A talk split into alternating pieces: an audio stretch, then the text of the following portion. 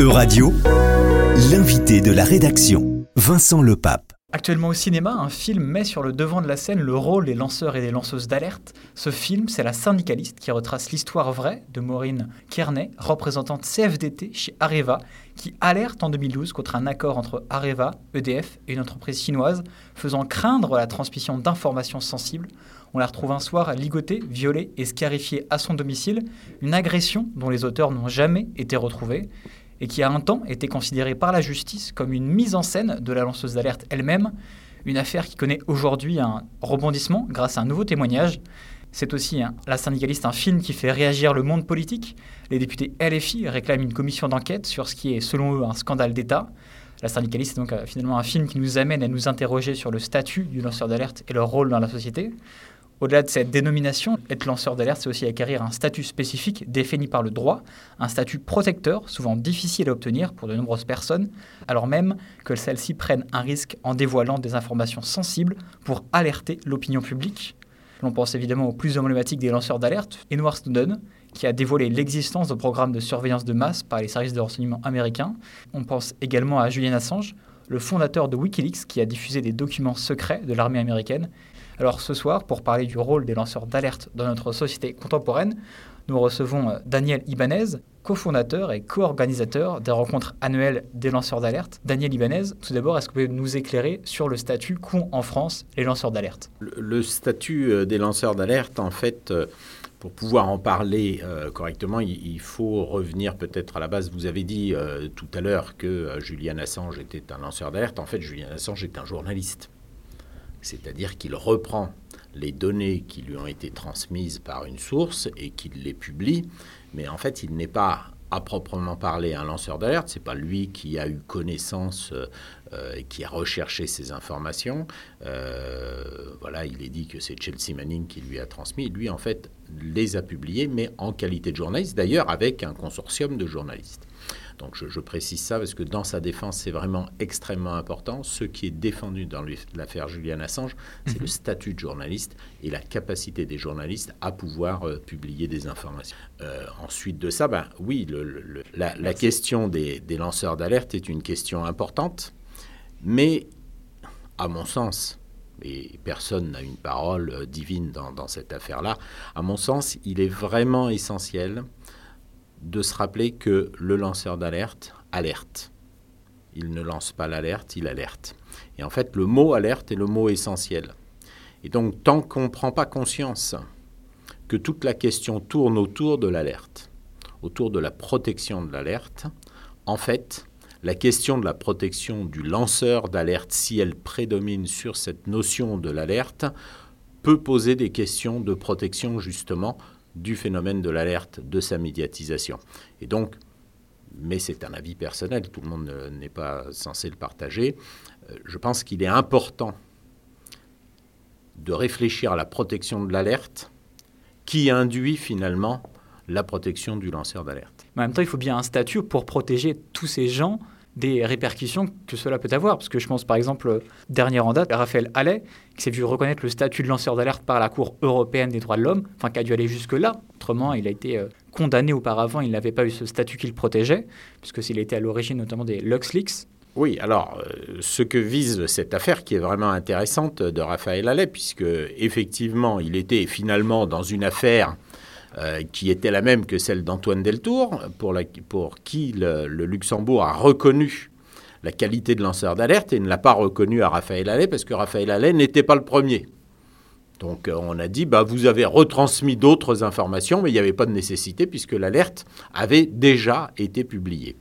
Clairement, ce que montre la décision de la Cour européenne des droits de l'homme, et elle dit à chaque fois, la Cour européenne des droits de l'homme, depuis longtemps, dès que l'intérêt général est en balance par rapport à une, information qui doit être portée à la connaissance du public, en fait, elle, s'arrête sur la qualité de l'information, sur la nature de l'information au regard de l'intérêt général. Et que ce soit avant ou après, dans le cas de Raphaël Allais, ben, elle dit l'information a toujours un intérêt pour la population. Elle doit être portée à sa connaissance. Et donc, vous voyez, finalement, la Cour européenne des droits de l'homme va plutôt protéger l'information qui est digne d'intérêt pour la population, qui doit être reportée à la, à la connaissance de la population, et de là, elle va découler. Donc celui qui l'a transmise et qui l'a publiée ne peut pas être condamné. Vous voyez, pas, il Hmm. doit être protégé, c'est que vous ne pouvez pas le condamner pour ça. On est arrivé à ces mesures du droit parce que justement, auparavant, certaines personnes qui avaient tiré l'alerte, parfois en s'adressant à des échelons supérieurs au sein de leur entreprise ou de leur institution, avaient dû faire face à des procédures dites baillons, c'est-à-dire finalement des plaintes en diffamation pour des dizaines, voire des centaines de milliers d'euros, voire des millions. Alors ça, c'est c'est intéressant, effectivement. Et, et, euh, on voit bien qu'il y a une vraie difficulté sur ce sujet-là et qui est intéressante à, à mettre en débat. C'est-à-dire que effectivement, vous avez des gens qui ont des intérêts particuliers, des intérêts privés, qui se trouvent face à une alerte qui, elle, porte, euh, qui est portée, qui est publiée parce qu'il y a un intérêt général qui est mis en cause. Et donc, bien évidemment, celui qui a un intérêt privé essaye de protéger son intérêt privé. La question, et, et c'est vraiment le questionnement de tout, ce- de tout ce débat sur l'alerte et les lanceurs d'alerte, c'est quel est le rôle des pouvoirs publics lorsqu'il y a un conflit entre l'intérêt général et l'intérêt privé. Et vous voyez bien que lorsque l'intérêt privé essaye d'attaquer la publication d'informations, quand bien même elles sont, elles sont réelles, on a l'exemple de nombreuses procédures qui ont été arrêtées juste avant et qui sont réellement des procédures baillons, la question c'est comment les pouvoirs publics vont faire cet arbitrage entre l'intérêt privé et l'intérêt public. Et l'intérêt général et l'intérêt privé, aujourd'hui, ben, on voit bien que nos pouvoirs publics ont un petit problème de positionnement, puisque à la fois, ils nous expliquent qu'on va protéger les lanceurs d'alerte, et à la fois, ils nous disent que le secret des affaires ne peut pas être violé. Et limite, finalement, contraignent euh, la directive européenne, puisque vous en parliez tout à l'heure, limite le champ de protection des personnes uniquement à la sphère professionnelle et du travail.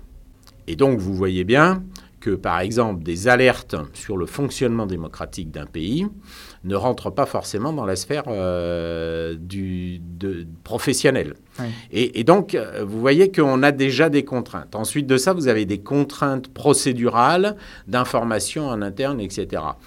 Je pense qu'il doit y avoir un débat. Et ce débat, euh, clairement, se pose, en fait, dès qu'on commence à discuter du mot alerte.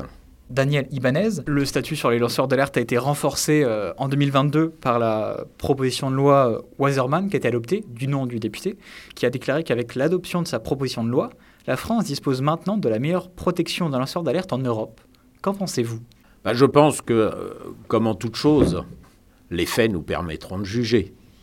Ce que je vois, moi, aujourd'hui, c'est que si il est incontestable qu'il y a eu des renforcements en matière de protection, en matière de procédure euh, et, de sauvegarde. Le juge peut, par exemple, attribuer la couverture des frais de procédure aux lanceurs d'alerte et l'imputer à la partie euh, demandeuse euh, si on considère qu'on a un lanceur d'alerte. Donc il y a des, des, évolutions qui peuvent être positives. Il n'en reste pas moins que je pense que cette loi est illisible pour Karim Ben Ali qui a dénoncé par exemple les déversements d'acide euh, par Arcelor. Euh, et que donc, quand vous commencez à lire cette loi, si vous voulez, la première chose que vous faites, vous dites je vais me taire. Et le problème, c'est que si l'alerte. Pourquoi vouloir se taire finalement? Parce que c'est quand même une loi qui garantit bah, des droits aux lanceurs d'alerte. Oui, mais la seule chose, c'est qu'il y a une, de telles contraintes procédurales que, si vous voulez, vous vous dites par où est-ce que je dois passer? Vous voyez? Et donc, ça devient très compliqué, en fait. Alors que finalement, l'alerte, euh, quand vous voyez un bateau couler, en fait, euh, si vous voulez, l'alerte, c'est quelque chose qui doit être très simple. Si dans le métro, euh, vous voyez qu'il y a une agression, l'alerte, c'est quelque chose, ou un danger quelconque, l'alerte, c'est quelque chose de très simple, c'est en fait une poignée sur laquelle on tire. Vous voyez Et en fait, si vous devez commencer à vous dire, je dois lire d'abord l'article 6 euh, de la loi pour savoir si je suis bien un lanceur d'alerte avant de lancer euh, l'information ou de la publier, en fait, vous avez des contraintes. Donc, nous verrons. L'histoire va nous le dire, la jurisprudence va nous le dire. Ce que l'on voit, en fait, aujourd'hui, c'est que, par exemple, Alizé, de dernière rénovation, mmh. qui va alerter sur l'incapacité de notre société à rénover thermiquement les appartements s'enchaîne sur un filet à Roland Garros, soit ça gêne un peu euh, Roland Garros. Mais très clairement, ça n'est pas un trouble majeur à l'ordre public. Elle fait 40 heures de garde à vue. Donc je veux bien qu'on nous dise que nous avons effectivement une loi très protectrice. Ce que je vois, c'est 40 heures de garde à vue pour s'être enchaîné pour dire attention, réchauffement climatique, on a pris euh, euh, une canicule, des canicules à répétition et les locaux ne sont, les, les bâtiments ne sont toujours pas euh, isolés et on a aujourd'hui une sécheresse hivernale et se ramasser 40 heures de garde à vue. Je pense que finalement, vous voyez, la protection des lanceurs d'alerte n'est pas encore garantie dans notre pays. Mais l'histoire, l'avenir nous le dira. On verra effectivement ce qui va se passer. Merci à vous, Daniel Ibanez, d'avoir été avec beaucoup. nous. Merci beaucoup. Euradio vous a présenté l'invité de la rédaction. Retrouvez les podcasts de la rédaction dès maintenant sur euradio.fr.